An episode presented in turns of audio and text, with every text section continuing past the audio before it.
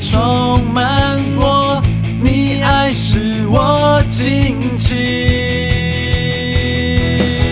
我要唱，因为你。真好，我要跳，因为你真好；我要喊，因为你真好，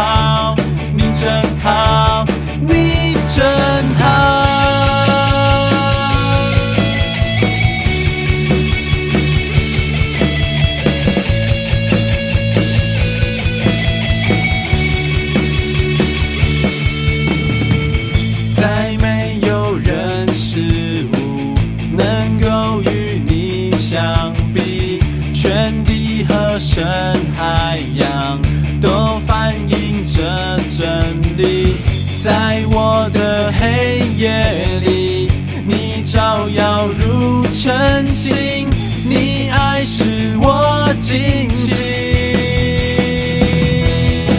我要唱，因为你真好；我要跳，因为你真好；我要喊，因为你真好。你对我真好，我要唱，因为；我要跳，因为你真好；我要喊，因为你真好。哦，我要赞美，全心地宣告，你真好，你真好。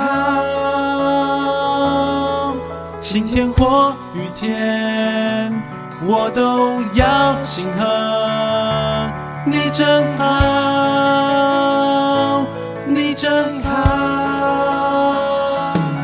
哦，我要赞美，全心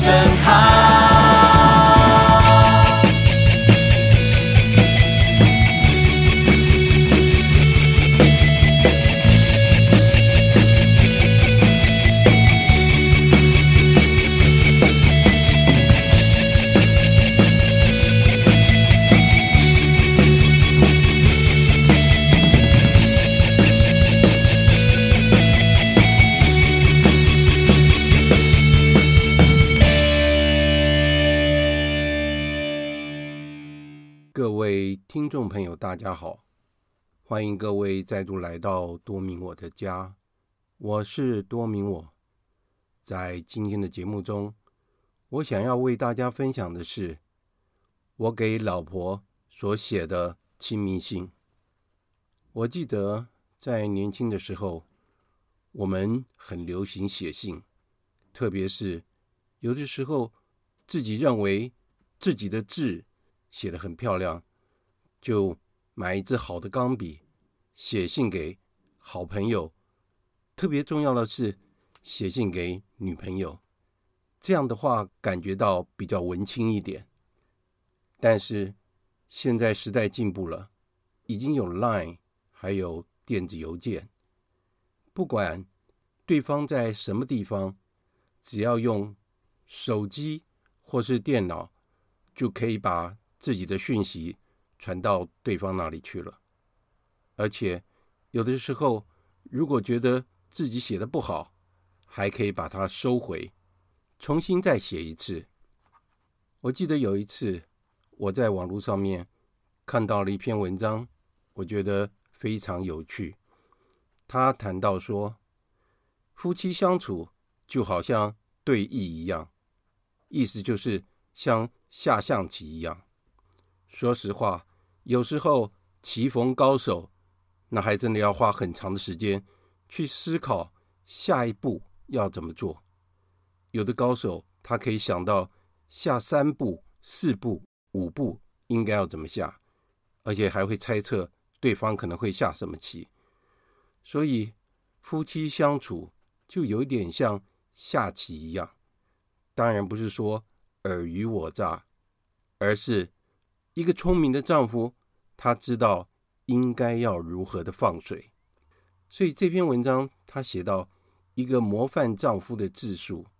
他说，昨天他和他老婆下棋，他在五招之内，他就可以胜券在握。可是他很明显的看到他老婆的脸已经拉长了，而且老婆硬说马是可以走田字，为什么？因为他的马是千里马，然后他又说兵是可以倒退撸的。为什么可以倒退撸？因为这个是特种兵。这个丈夫又忍下来了。然后又发生了象可以过河的。丈夫说：“象怎么可以过河呢？”老婆说道：“因为我的象是小飞象。”这个聪明的丈夫还是忍耐下来了。最过分的事情发生了，那就是炮可以不要隔棋，或是隔两个棋以上都可以打到对方。这位先生还是忍下来了。最忍无可忍的情况就是他的车是可以转弯的，而且他的老婆还振振有词的说：“哪有车子不会转弯的？如果车子不能转弯。”那就不是车子了，所以这位丈夫把所有的一切都忍耐下来了，继续设法走完这场棋，而且他还是想要胜过他自己的老婆，但是在最后的时候，他老婆竟然说，将他这边的将的旁边的士干掉了这位丈夫的老将，他老婆怎么说呢？这个是我潜伏在你那里很久的卧底特工，就是在这个时候要干掉你的老将的。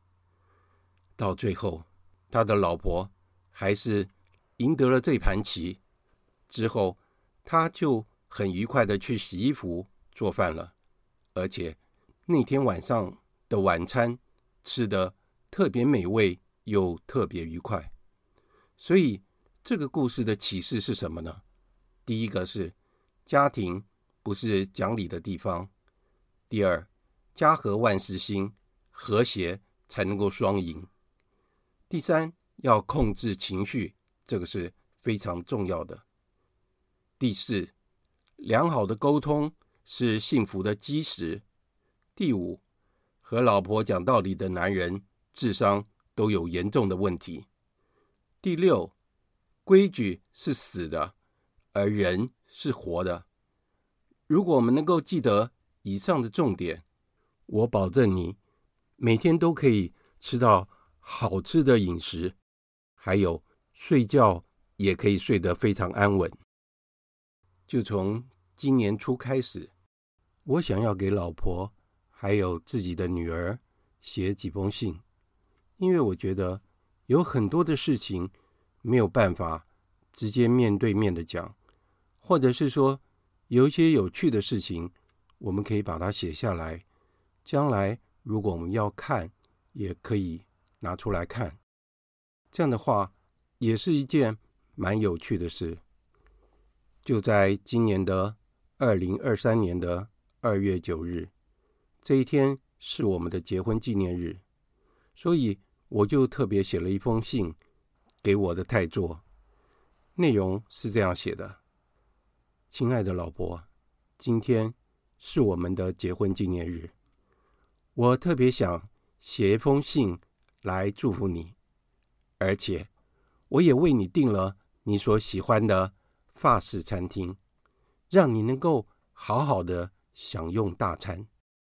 因为我的记忆力不是很好，过去曾经有过惨痛的经验，那就是我忘了我们的结婚纪念日，所以罪不可饶。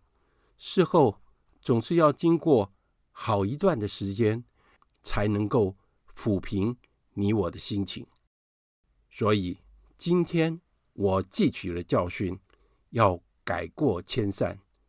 虽然我不是很聪明，但是我也不是很笨。在当天吃完饭以后，我们也可以到附近的富锦街法蒂玛圣母堂朝圣，并可以许个愿，祝福你永远年轻，天天喜乐，我也同乐。我回忆起过去，我们是在同一间公司上班，而且在一九八八年一起参与了捷运的 MRT 一六二标的专案。在那个时候，我们认识了。当时的专案大概有四个秘书，你是其中一位。在那个时候，我还是年轻、英俊、潇洒的。建筑工程师，在我的记忆里，那个时候还有其他三位秘书，一位看起来像大姐大，另一位是我的学妹，还有另外一位，她的身材高挑，而你的身材较为娇小纤瘦。我对你的印象是很有个性，直来直往，而我最欣赏的是，你绝对不会让。讨厌的男生靠近你，甚至于会大声的责斥，因为那个时候有一些臭男生，他们以自己的职务之便，意思是说他们的所谓的官阶比较高，就想要吃女生的豆腐，这个是我最厌恶的一件事情。而你和其他的女生都不一样，你会直接拒绝别人。我想。你是一个自我要求很高、绝不随便的人，因此我不时就会借机到秘书办公室里影印资料，然后观察一下你的工作情况。过去我交的女朋友根本就好像是人妻训练班的主任，因为跟我交往过的女朋友，我都是为别人而训练的，因为。他们都成为了别人结婚的对象，而我总觉得，如果要做结婚的对象，如果这个对象让我每天都很担心，完全没有安全感，这样的婚姻要怎么样维持下去呢？整天只要提心吊胆就好了。当我自己想通了之后，我决定对你展开了追求计划。终于在一九九二年如愿以偿了，这让我想起了圣施里华的母亲在他年轻时所给他择妻的金玉良言。他是这样说的：“你的妻子既不要那么的漂亮，让你迷惑，也不是那么的丑陋，让你恐惧。”我们可以想想看，如果自己的老婆很漂亮的话。当然，真的是赏心悦目。但是如果有一点丑陋的话，可能你每天起床都会被吓一跳的。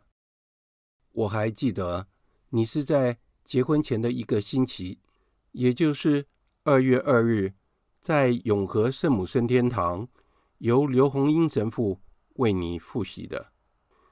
这对我们来说有很重大的意义啊！因为结婚礼仪为我们教友而言是一件盛事，而且是被天主所祝福的。因此，在结婚典礼的时候，所有一切的安排，例如经文及歌曲，都是我自己挑选的。而且，当时的主礼神父是张国挺神父。结婚礼仪。在永清唱诗班的嘹亮歌声中，显得庄严而隆重。其中最令我动容的是，就是婚礼中的婚姻誓言。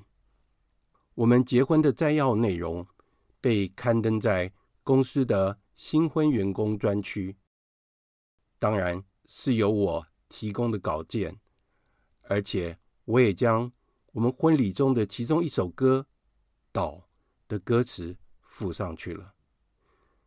没有想到，这个歌词让所有的女同事们都心醉了，甚至于有的同事还告诉你说：“豪哥有多么爱你啊！”当时便传为佳话。其实他们不知道，那个是我们圣歌的歌词而已。结婚之后，我们的蜜月期并没有太长，我们将蜜月旅行的时间。改到五月的中旬，为了要去参加主业团创办人圣施礼华在五月十七日的列圣大典。可是，在当时，我们却发现到，我们将要有一个新的成员了，那也就是我们之后唯一的女儿。由恋爱进入婚姻生活，确实是不容易的事情。因为在婚前，我们交往的时候，看到对方都是光鲜亮丽的，但是在结婚以后，我们才真正的开始要彼此适应，还有要面对的是双方的家族，所以我们必须要收拾起原来美好的形象，而且真正的自我，在这时候就表露无遗了。两个新手夫妻面对全新的生活，要租房子、生孩子、照顾孩子，还要努力的赚钱，并且计划拥有属于自己的车子及房子，有许多现实的问题，一一都呈现在我们两个人的面前。有的时候，为了要维持自己可怜的自尊。多少次我们意见不合、看法不同，吵得天翻地覆，时而热战，之后又是冷战，不时的上演。我们必须要承认，若不是因为我们有共同的信仰，还有我们可爱的孩子，我们是无法奋斗度过的。我常戏称，吵架是大声的沟通，但是。没有修饰的言语，确实是会伤人至深的。我很感谢你多年来对我的百般容忍。我还记得很清楚，是在四十岁之后，我终于了解到，做丈夫的不是要向妻子或家人争个你错我对，而是要为爱对方而知道退让。为了让对方开心而牺牲自己，我很清楚我自己的软弱和有限，而且最了解我缺陷的也就是你，而被我伤的最深的也是你，所以我相信，在这个世界上，你是最爱我的人。第二个就是我们的宝贝女儿，我们曾经说过。我们家里只有三个人，就跟圣家一样，所以我们更要彼此相爱，巩固我们的家庭，团结在一起。其实我们三个人的个性都跟小孩子一样，我们不会去算计别人，只要做好天主真正愿意我们所做的事就好了。你一直是我倾吐的对象，有一天。你对我说：“我是你一生的垃圾桶。”我却回答说：“你不要低估自己，你根本是我的焚化炉啊！”当然，焚化炉的容量也是有一定的上限的，有时候需要清运，也有时候需要暂时的维修保养的。这也让我知道，必须要考量到你的有限，要给你能量。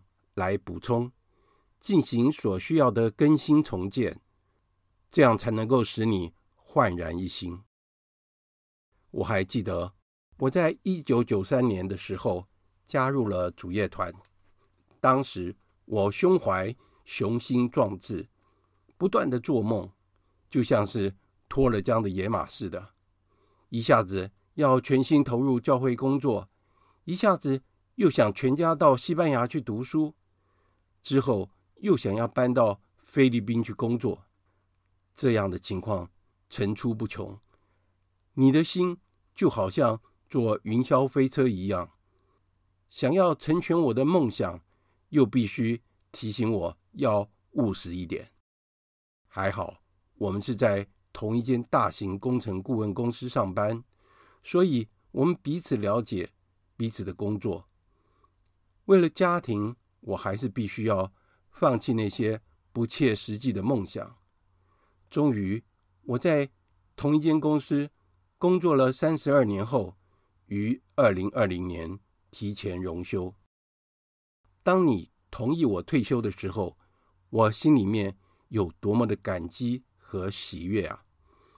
我又开始重新燃起我的梦想。你从来没有反对我，反而鼓励我尽力去做。是的，我是正在进行我的梦想，直到天主召见我们的那一刻。我们已经约定好了，我们退休之后的生活，就是要为进入天国而做准备。我们所想的每一件事情，所做的每一件事情，都是针对这个目标。虽然我们的能力有限，总是在这个限制当中，能够把它做到最好。天主是好天主，他赐给了我们生命，了解我们的极限。总是会给我们足够的恩宠，还有所需要的贵人。天主总是将我们这样别扭的工具使用得恰到好处，适如其所，不偏不倚。为什么呢？因为他是无所不能的天主，而我们只要完全的信赖他。今天的节目就在这里结束了。感谢大家的收听，我们下次再会。